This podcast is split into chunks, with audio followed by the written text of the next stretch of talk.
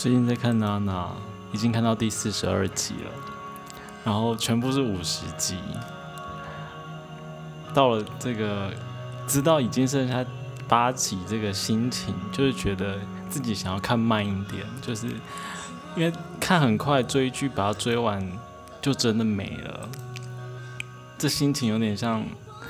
以前就是有时间看小说的时候，比如说那种连载的，或是很多集的。然后看到最后，就是那一本书要结束之前，就会觉得不要看那么快，这样，就一样的心情，这样。所以就，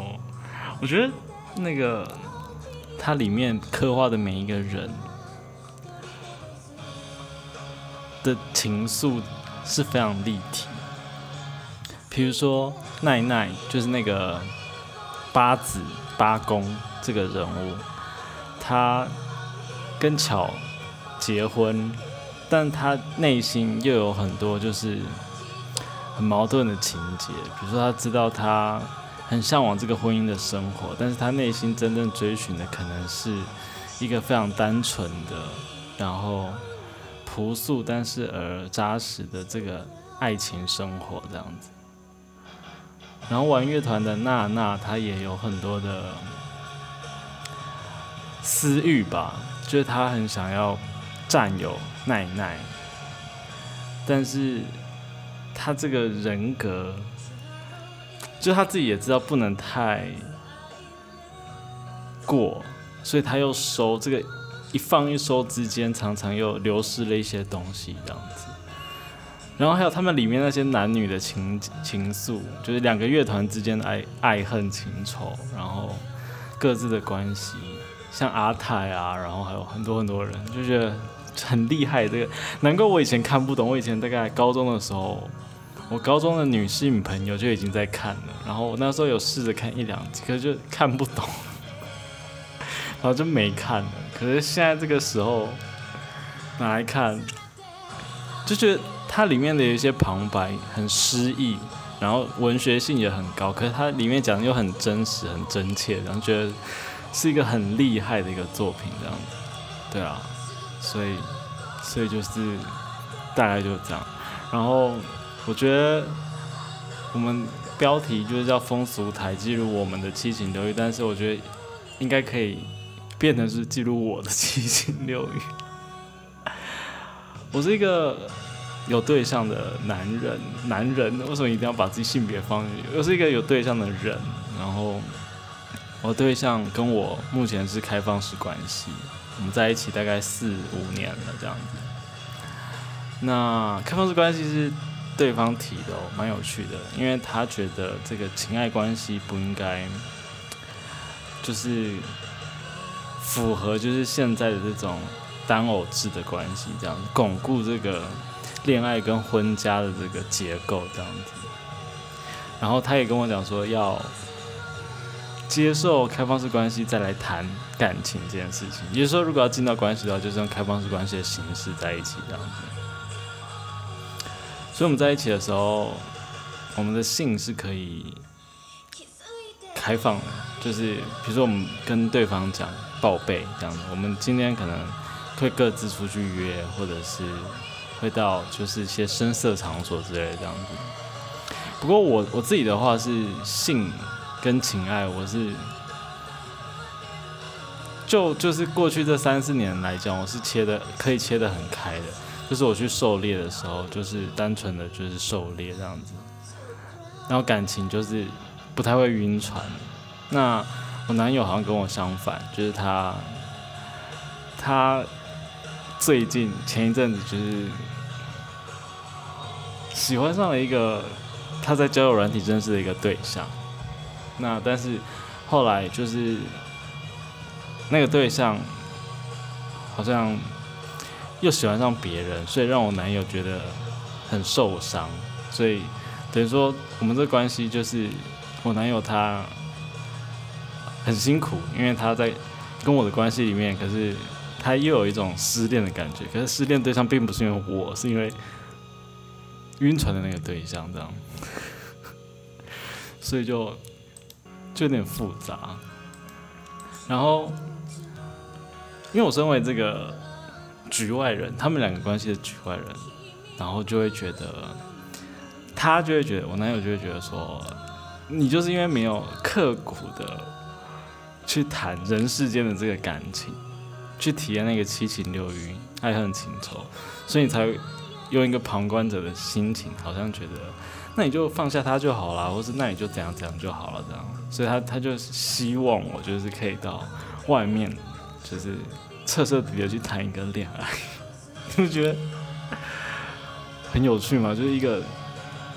关系中的人，然后对另外一半说，你就出去好好的谈一场恋爱，这样子。对，所以就是就是我最近要面对的课题，做的功课就是。出去外面去认识这个大千世界，这样子。那礼拜五的时候不是有说到台中出差吗？然后就音乐机会之下就入住了一个旅馆。那那里面的有一个房型是可以呃同性别，然后很多人住在一起上下铺这样子。那我那时候住住进去的时候，就叫软体就敲到，哎，刚好有一个人住在同一间房间，然后就跟他搭上线，然后晚上的时候，我们我就跟他还有他的另外一个朋友，就到一个景点去拍照这样子。那重点是什么呢？就是我参与到我见识到这个网黄或者网红的这个势力，就是。他们每一个人的 Twitter 的追踪数可能都是上千人，可能四五千人，甚至到万的这种势力。然后边界的处理也蛮强大的，就是虽然我有，就是我跟他一起去，但是我也知道有些时机是需要回避的，比如说他们需要他们拍的照片里的人有谁，或者是。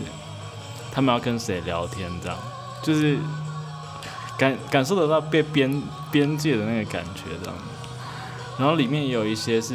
比如说有经营 OnlyFans 的人，然后虽然他们的收入不错，但是日常生活中在面对这些想题材的压力，或者是拍片的这个 tempo，其实有点像是我们礼拜五的时候聊到，就是。为了要找下一集的主题，然后你要去去找很多东西，可是有时候那个热忱是不是真的的热忱，也是会打一个问号。其实每一个行业好像或多或少会有这个问题，只是以前我们谈到可能跟性有关的时候，我们可能就会特别把它放大出来，然后就会说，你看性工跟性有关的工作，它就是要出卖灵魂。可是其实很多的工作，在有些时候都会出卖到灵魂。好，我现在职业病又发作，又开始在分析一些东西了。然后，反正我我要讲的是说，就是我有那个瞬间有一点点，就是被开了一点眼界，就是见识到原来这个就是那个世界，然后那个世界里面有他们的运作方式，然后我是打打入不了那个世界的，而且可能我的。比如说我的年龄啊，或者我的身材条件，或是我的姿色等等的，就是不是那个世界的那一群人这样子，所以就有一种呃，我想一下，我今天在网络上看到有一个晚安诗，有人在分享之前的有一篇，好像是呃，你可以。靠近我，但是你要去想你要怎么样走回原来的那条路。这好像是本来是一个山友写的诗，就是说在爬山的时候，那个山会对你呼喊，就你你来没关系，你可以来靠近我，见识我的真实的真面目，就是山的这个这个原型。但是你见识完了之后，你要去想你要怎么样走回到你原本那条路。我觉得有一点点那种感觉，就是。就是我不太会描述，哎，就是有一点点好像被抓到了，就是说，哎，原来我也可以参与到一些什么，但是那个参与也不是全部的参与，然后他把你放回去的时候，你要心里要去调试，就是说，对我现在还是一个，就是一个普通人，我跟那个世界的运作方式是很不一样的，这样子。大概就是这个感觉，这样。然后，对啊，对对对。然后，比如说刚刚提到那个有在经营 OnlyFans 的那个人，他可能已经对狩猎无感了。所谓的狩猎，就是比如说那个我刚说的那个房型嘛，它里面呃住了都是同性别的人，然后可能晚上的时候大家会狩猎，比如说做一些方式暗示自己的自己的位置，比如说呃你就全裸睡觉，然后把内裤挂在床边，然后。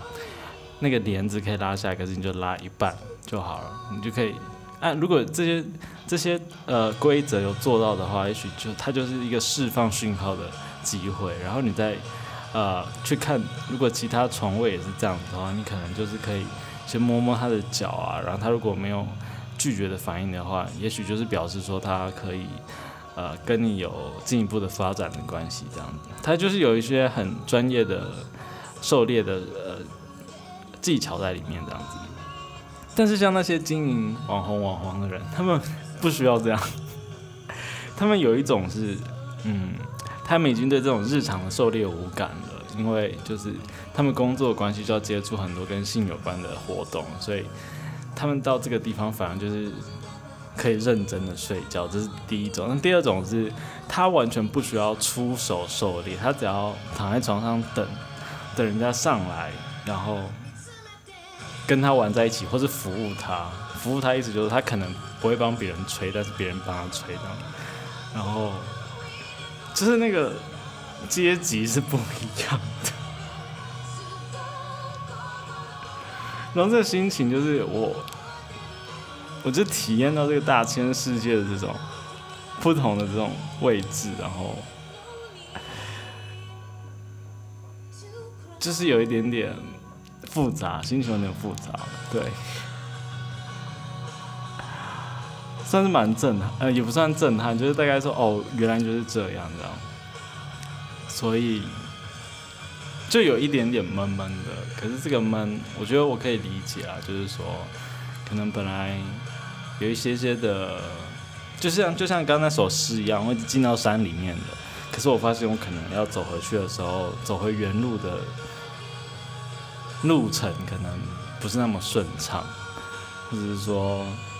就是进到山里面之后，可能需要离开这座山，但是一部分的内心不太想离开，但是又必须要离开的时候，就会觉得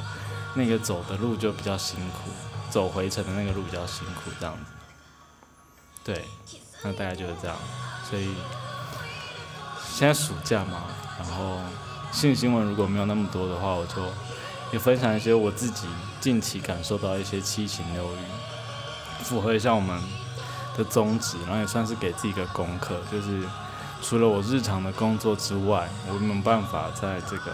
我的日常生活中也感受多一点点的七情跟六欲这样子。好，那就先这样喽。